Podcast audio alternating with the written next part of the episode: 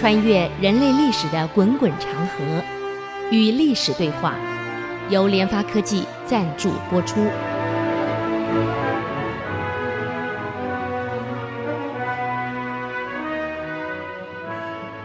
这里是 I C C 音主客广播 FM 九七点五，您所收听的节目是《与历史对话》，我是刘灿良。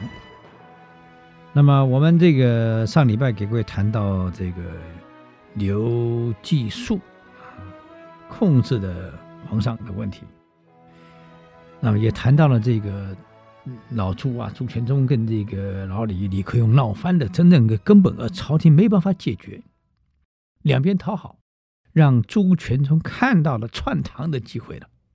原来你中国是纸老虎，没什么用了，所以历史上你看。朱全忠后来角色就跟董卓非常的像啊，而这个崔叔啊，就等于扮演了何进的角色啊。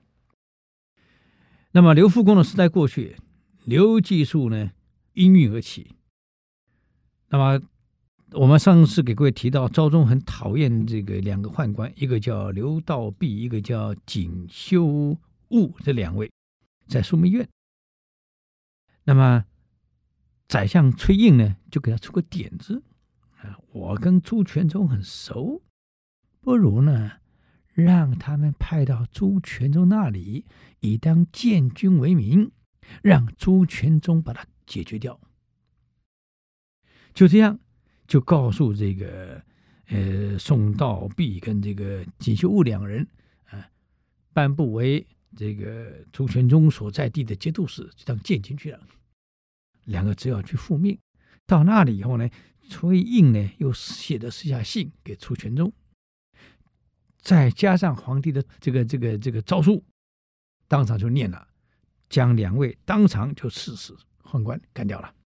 这第一件事啊，干掉两个大宦官，这个刘继述知道了，心里已经不太爽了。第一件事不爽了啊，第二件事的不爽是在哪里？这个。可能赵宗啊，心情也不太好啊。既然没有实权，老是被宦官呢换来换去，到底是你是皇上还是我皇上？被宦官们呢换来换去，用来用去。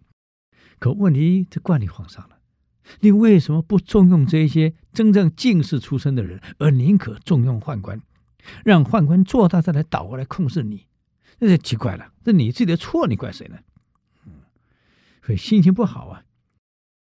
而且赵宗呢，又喜欢打猎，跑去打猎回来，嗯，摆下酒宴，喝个烂醉。你看，那么在喝酒过程呢，就对几个小宦官还有侍女呢，可能对他的这个照顾或者是呃伺候呢不够周到啊、有一点小事，这个赵宗呢就把这些小宦官跟小侍女全杀了，可能也在表示一下，我还有权威，权力还在我手里。不在宦官刘继述手里啊，所以就杀人了，连杀了好几个小宦官跟那个伺候他的这个宫女，用这样表示我还有权势。哎，这个皇帝也可怜了，除了这样，你还能怎么样？嗯，那么就醉倒在这个宫里面就没出来的。哎，到了第二天呢，已经到了辰时了，等于是七点到九点这个时候辰时的时分了，宫门还没打开。因为皇上还要醉睡在里面，刘继书对他的两位的这个部属啊，啊，他的他的这个党羽啊，宋道弼跟这个锦修悟被杀，心里已经不满了。现在呢，你又在宫里门没开，其实他早知道发生什么事了，又连杀了那么多的小太监跟宫女，那显然在跟我为对立了，啊。刘继书的跟宰相崔胤这么说：“我担心宫中会有变。嗯，皇上到现在宫门没有开，是不是有变故呢？啊，那万一有变故，那怎么办？我应该进去看一看。嗯，不如我进去看到底发生了什么事儿。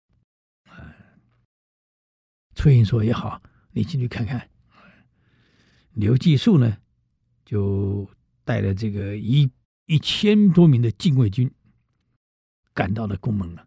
因为宫门没开嘛，连早朝都没上，早朝也没召，这怎么回事呢？以为发生什么兵变，其实什么事刘季述都知道，这故意演戏，还带了一千多名禁卫军来，表示说怕宫中有变啊，要杀尽叛徒，就把门给砸了，破门而入，嗯，把事情问清楚了，故意哦，是你怎么回事？什么事儿？怎么皇上没出来啊？怎么回事啊？啊，原来皇上昨天打猎回来，喝酒喝醉了。啊，杀了几名宦官，啊，杀了杀了几个这个这个宫女，尸体还丢在那儿了，还丢在院子里呢。一看，要命的十几具尸体呀，啊，啊！所以一个人啊，也得自爱呀，各位呀，表示自己还有权利，不被宦官控制，不是用这种方法呀。你这样不是落人口舌吗？让刘技术有更多的把柄吗？你不是让人家掌握你更多的问题跟把柄吗？好控制你吗？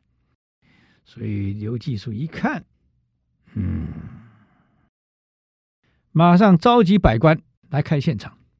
你看，把百官全召来看现场，当场宣布：我们的祖上啊，为人很轻佻啊，而且人格很有变异啊，反复无常，难以侍奉。嗯。哎呀，还是啊，为什么皇帝会变成这样子呢？那是因为专听南师，就是这些关于文文武百官的话，不听我们北师的话，所以才会造成这种祸患。如果这样再延续、延延长下去的话，我想我们早晚都会受此害。何况你们要很清楚一件事儿，各地方的藩镇。从安史之乱以后，藩镇虽然割据，至少年年还上贡。现在的藩镇连贡都不上了，根本不理你了。我自立为王，跟皇帝没两样了，我根本理也不理你呢。请问中央的这么多的开销，经费哪里来？是各地方的节度使藩镇送上来的，这个粮食、金钱、物资是他们在提供的。现在人家不给了，啊，各自为政了，各自拥兵，这个这个自立了，根本不理你中央，所以中央就越来越穷。那么还有一点，别忘了，太监原来掌控的是禁卫军，还有首都续卫部队。那么这个续卫部队跟禁卫军的供养的钱财、俸禄、物资哪来？是靠地方的税收。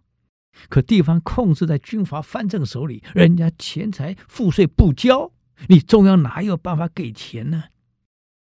所以变成首都的防卫续卫队的部队一天一天减弱，因为没有息，没有俸禄发给部队，只好减员。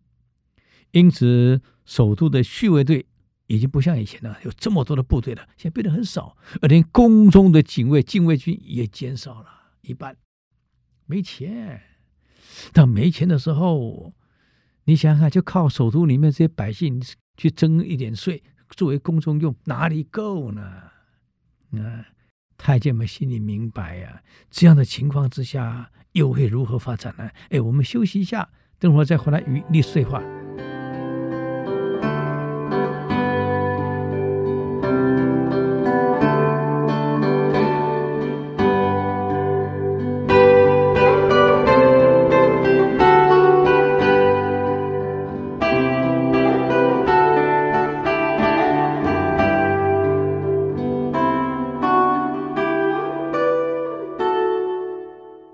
欢迎回来与历史对话，我是刘灿良。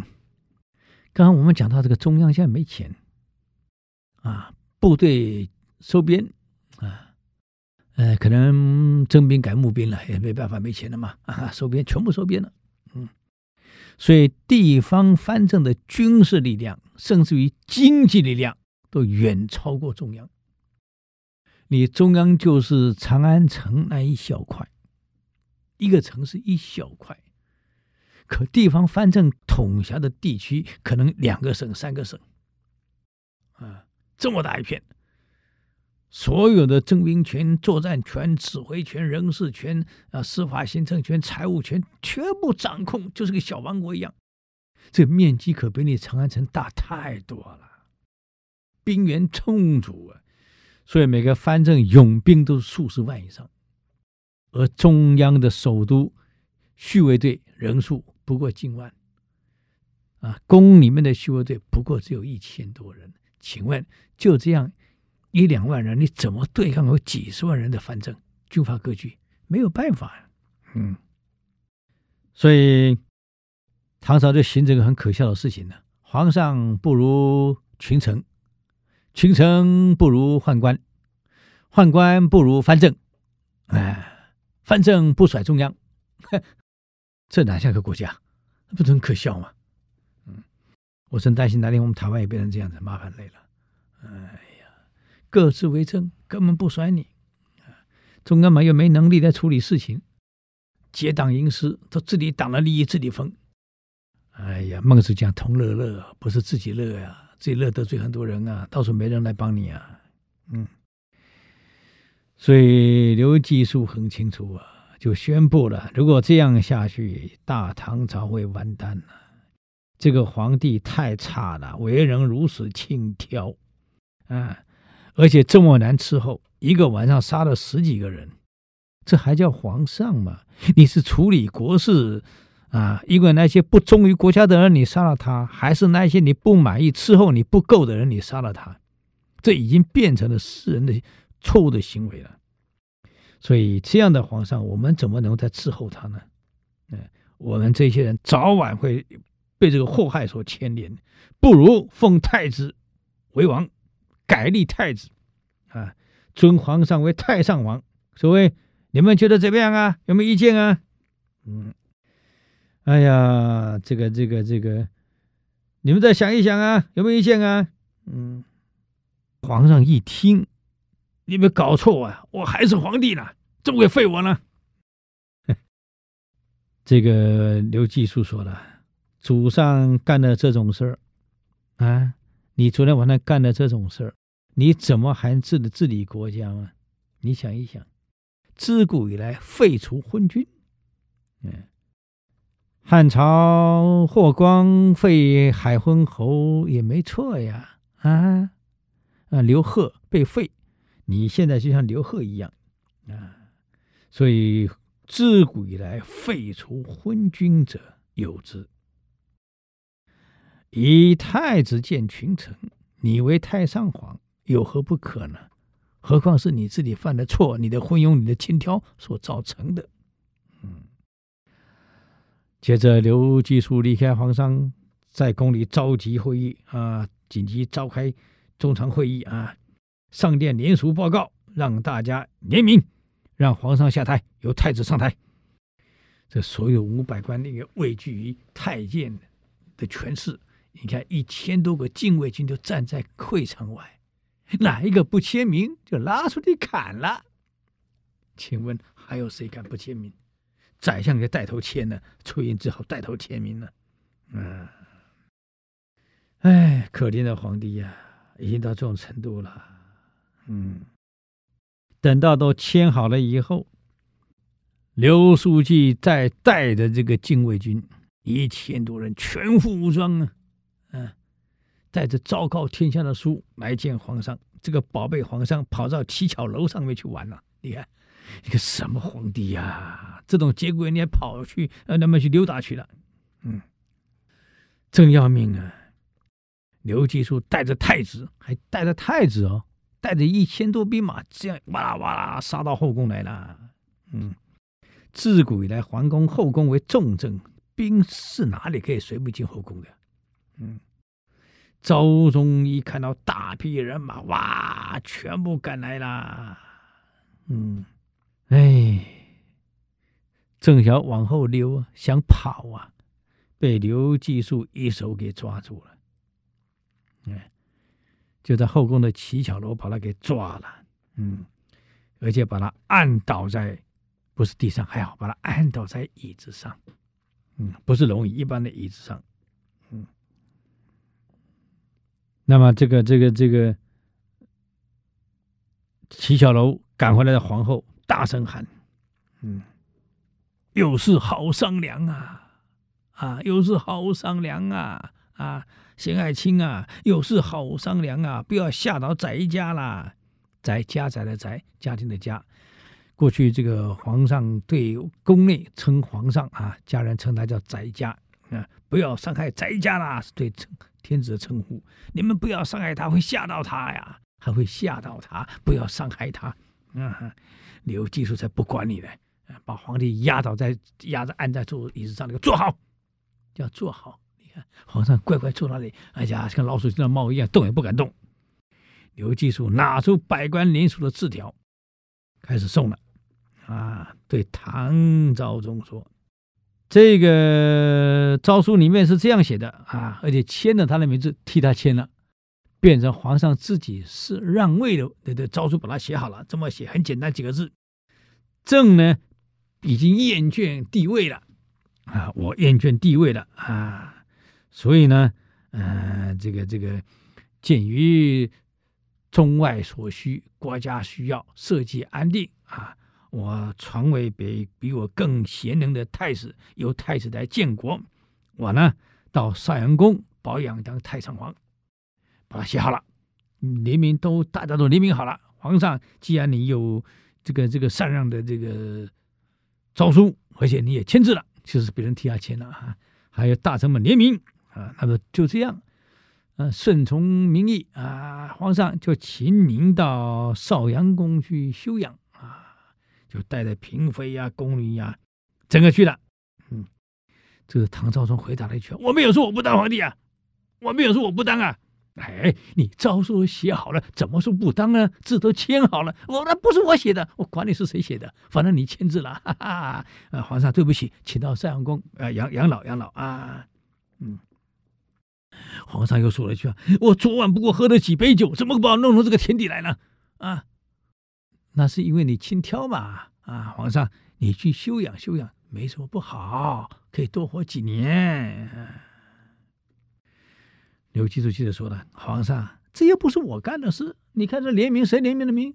啊，是南司南这这这所有官员联的名，跟我跟我什么关系啊？哎呀，我是被迫的呀，群臣百官都联的名要求你下台，那我只是奉命执行，你怎么怪我呢？嗯。”何况这个下诏的书也是你你你都已经写好了啊啊，那还是请你去吧，不要再争了啊，就去休养去吧。嗯嗯，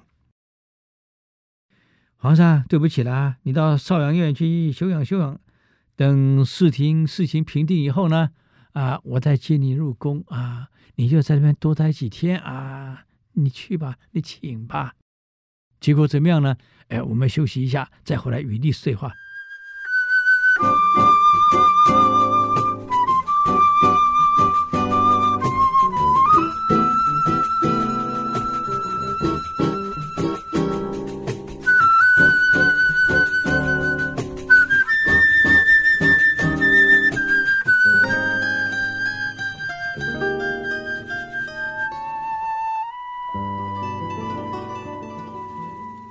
欢迎回来与历史对话，我是刘灿良。嗯，所以一个皇帝干到这种节骨眼呢，真的很可怜啊！就好像我们选总统一样，就跑到美国去，让美国人支持你才敢宣布要选啊！你跟石敬瑭有什么两样啊？需要辽国契丹来支持你才能当皇帝呀、啊？我们读历史会笑石敬瑭，可我们偏在扮演石敬瑭角色，请问有什么两样？你要选就选嘛，为什么一定要去支要美国支持你呢？啊，跟石敬瑭有什么两样呢？要契丹来支持你呢？我们不是主权独立的吗？不是天天喊口我们是主权独立的吗？可悲呀！所以我们读历史是这样，不要笑历史人物。啊，我们自己就在扮演历史人物。你想一想，跟石敬瑭像不像？我们的处境有什么两样？后晋要生存得靠辽，我们得生存靠美国。嗯，人事的更迭得靠美国同意，有什么两样？没有两样啊！不要笑石敬瑭啊，各位啊，这皇帝很可怜啊，干到这种节骨眼，被关到少阳宫。你看，更惨的是，门一关，啊，这个皇后呢担心刘季述用武力，赶快喊了一句话。翟家都依你的。啊，爱卿啊，我们都依你的。啊，就把国玺拿过来，传国玺拿过来了，交给了刘季述啊，让太子建国，我到少阳宫休养，好吧，那就都依你的，嗯，多可怜，你看，就这样，嗯，皇帝、皇后十几个嫔妃就这样被搬到少阳宫去了。太子呢，在武德殿继位，嗯，昭宗呢，这个这个就变成太上皇了，嗯，这还不打紧啊。刘季述在让太子坐上建国之位以后，拿了一支钢鞭，跟银合练的，又叫银鞭，跑到少阳院，皇上，给我站好，我回兄啊，给我站好。拿着钢鞭呢，砸地板，啪！大声道：“某年某月某日，你太上皇没有听我的，没有听我的，犯了什么错？该杀！”啪！银鞭再这样，再又再敲击一下。某年某月某日，你太上皇李业，你名字喊出来了，犯了什么事？没有听我的。犯了什么事都是没有听我的，告诉皇帝哦，你没有听我的，你犯了什么事该杀，砰，再锤一下，数落皇上的过失，因为没有听我的，我不满意。某年某月某日，一共念了三十几条，把地板都敲碎了，用钢鞭敲，啊。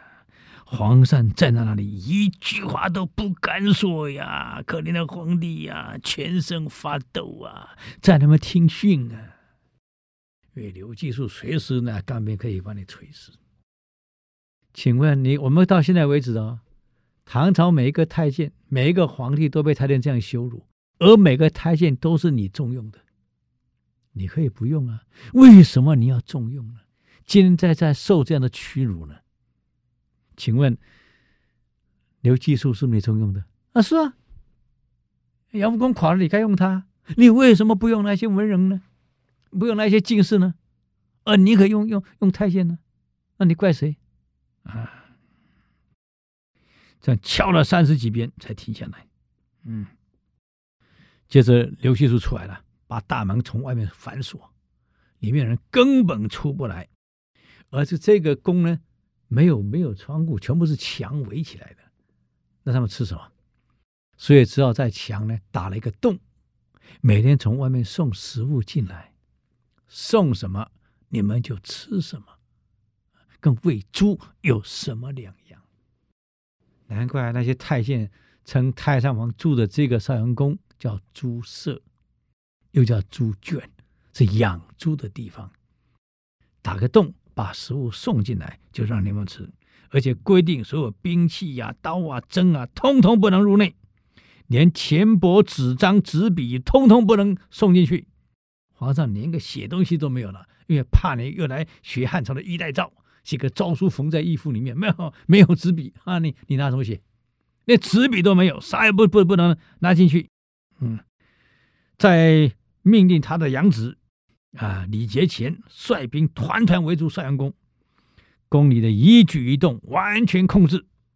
哎，这时候刘季述已经掌控了一内外了。掌控以后，为了立威，反正昭宗所宠幸的左右的官人啊、方士、宫女，还有不是我这一派的太监，全杀。每天早上光被杀的，用马车运出宫的尸体十几辆啊！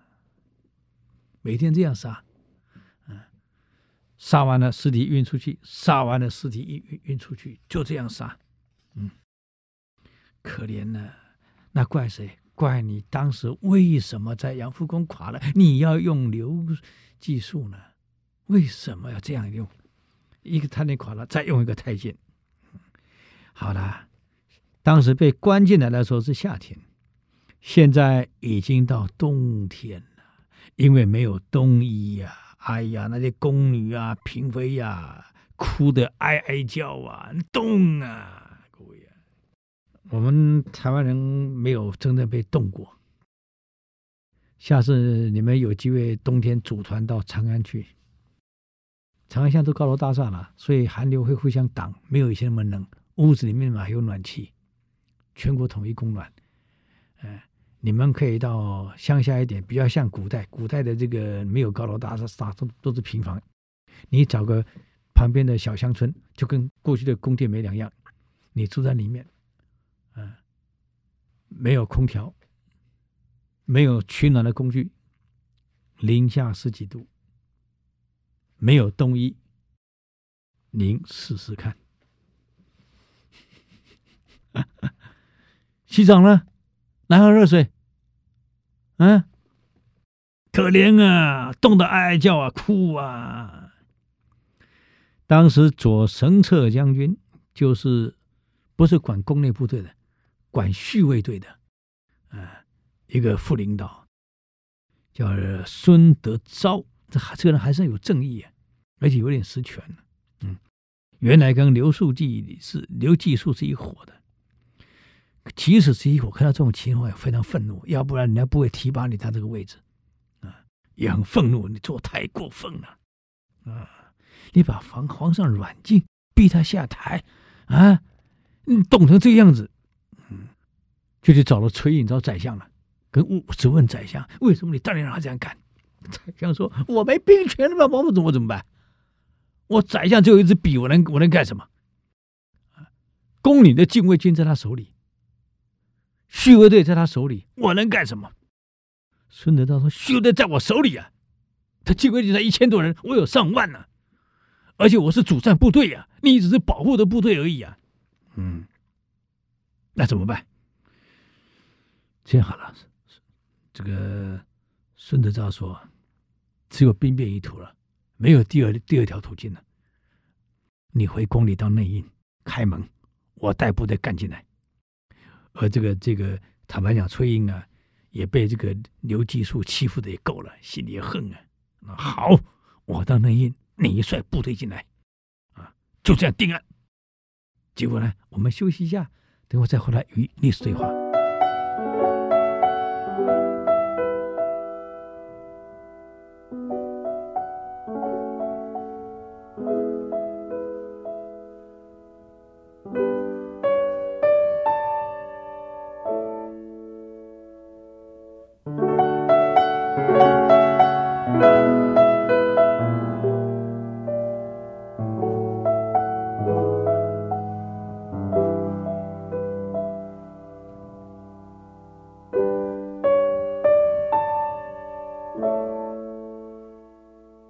欢迎回来与历史对话，我是刘灿良。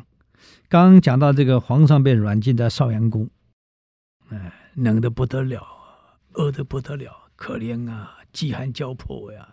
其实你看赵东整个一生到现在哪一天有快乐过？没有啊，当什么当什么鸟皇帝，一点意义都没有啊。先被刘复恭控制，接着被刘季树控制，你说有什么意义？毫无意义啊。哎，忍辱偷生啊！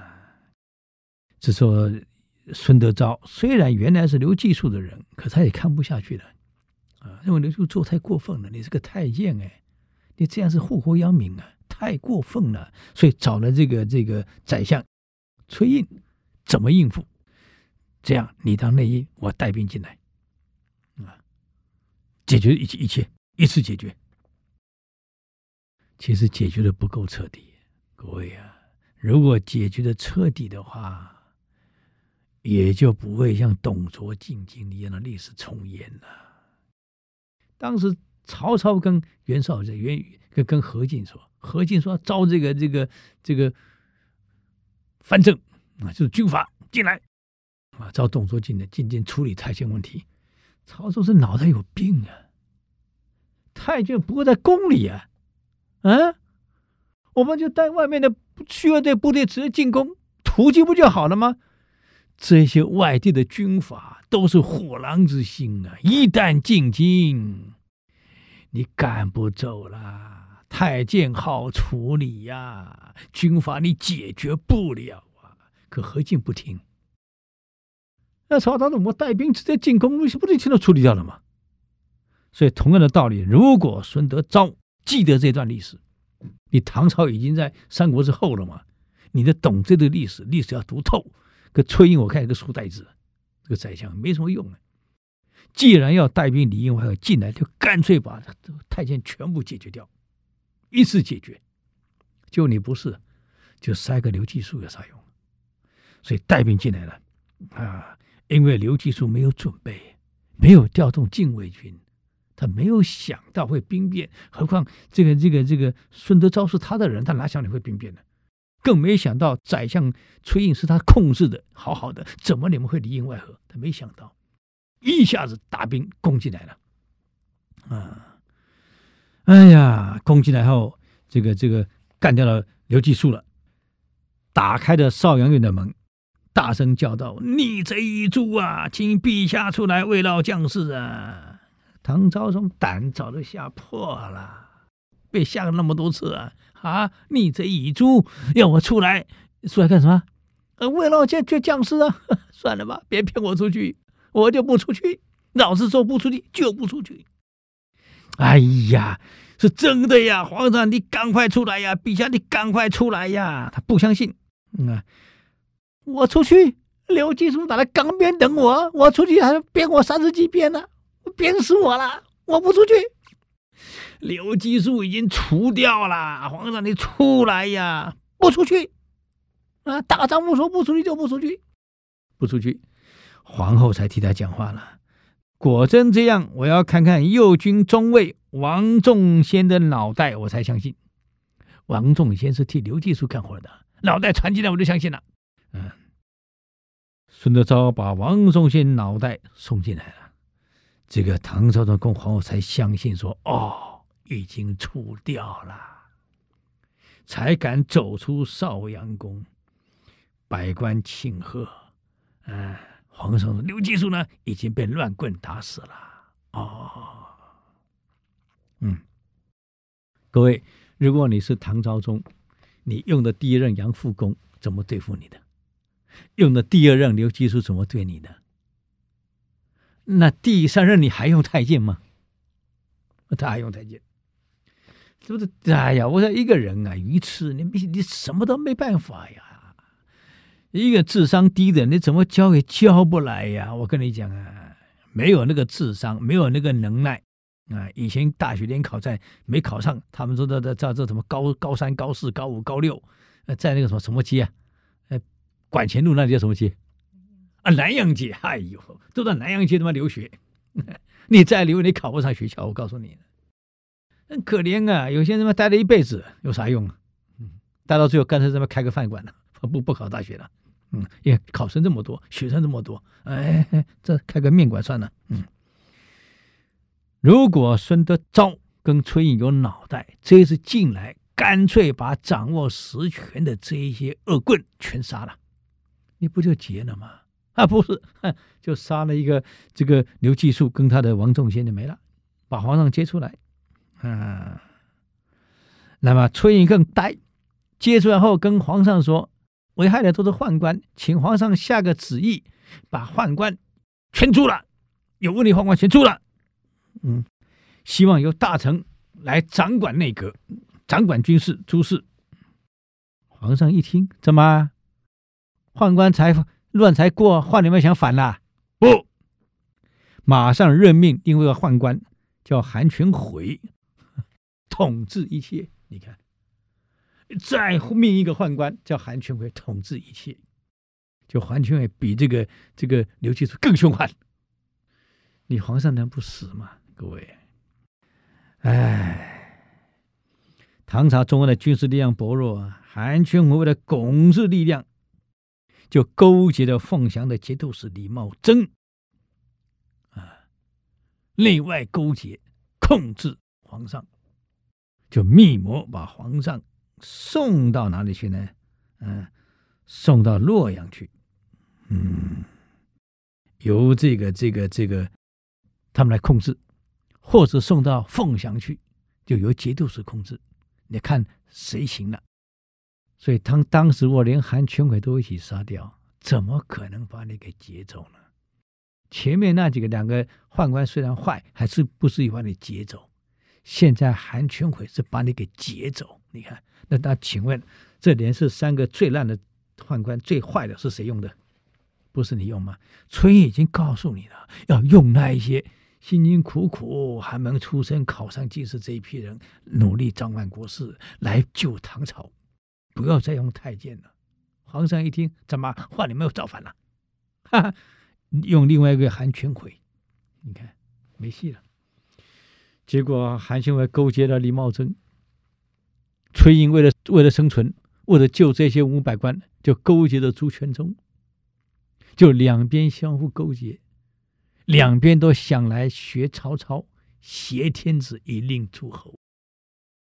一边想把他劫到凤翔，一边想把他劫到洛阳，那好戏就看了。嗯，所以这是唐朝覆亡的直接的导火线，就从这里开始了。所以跟这个这个汉朝东汉末年像不像？像啊，简直在翻版。完全一样的翻版，最后呢，这个想把他劫到洛阳的是朱全忠，想把他接到凤翔的是李茂贞。李茂贞呢，跟韩全奎是勾结的，朱全忠跟崔胤是勾结的，更等于朝中又分裂成两派了。如果当时你在清除了两个对你这么糟糕的太监后，你不去用韩全奎，好好用文武百官。好好用能人，好好去扭变局势，我看唐朝还是有救，不是没救。只可惜你不是这样干，所以导致唐朝的最后很惨。各位，我们用人千万是不能执迷不悟，真的不行就不要再用了啊！所以多看看有才有德的人，平常要多观察，对，到时候你用人才不会人到用时是方恨少，没有人才可用啊。好，今天就给各位报告到这里啊，时间好快啊！如果对我们的节目有什么建议跟指教，请到 IC 之音啊网站留言。我们的网址是 www 点 ic 九七五点 com 与历史对话。我们下周再见，谢谢。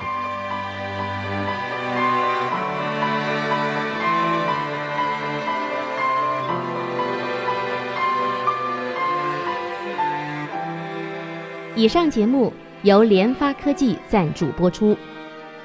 联发科技邀请您同游历史长河，发现感动，积累智慧，扩大格局，开创美好幸福人生。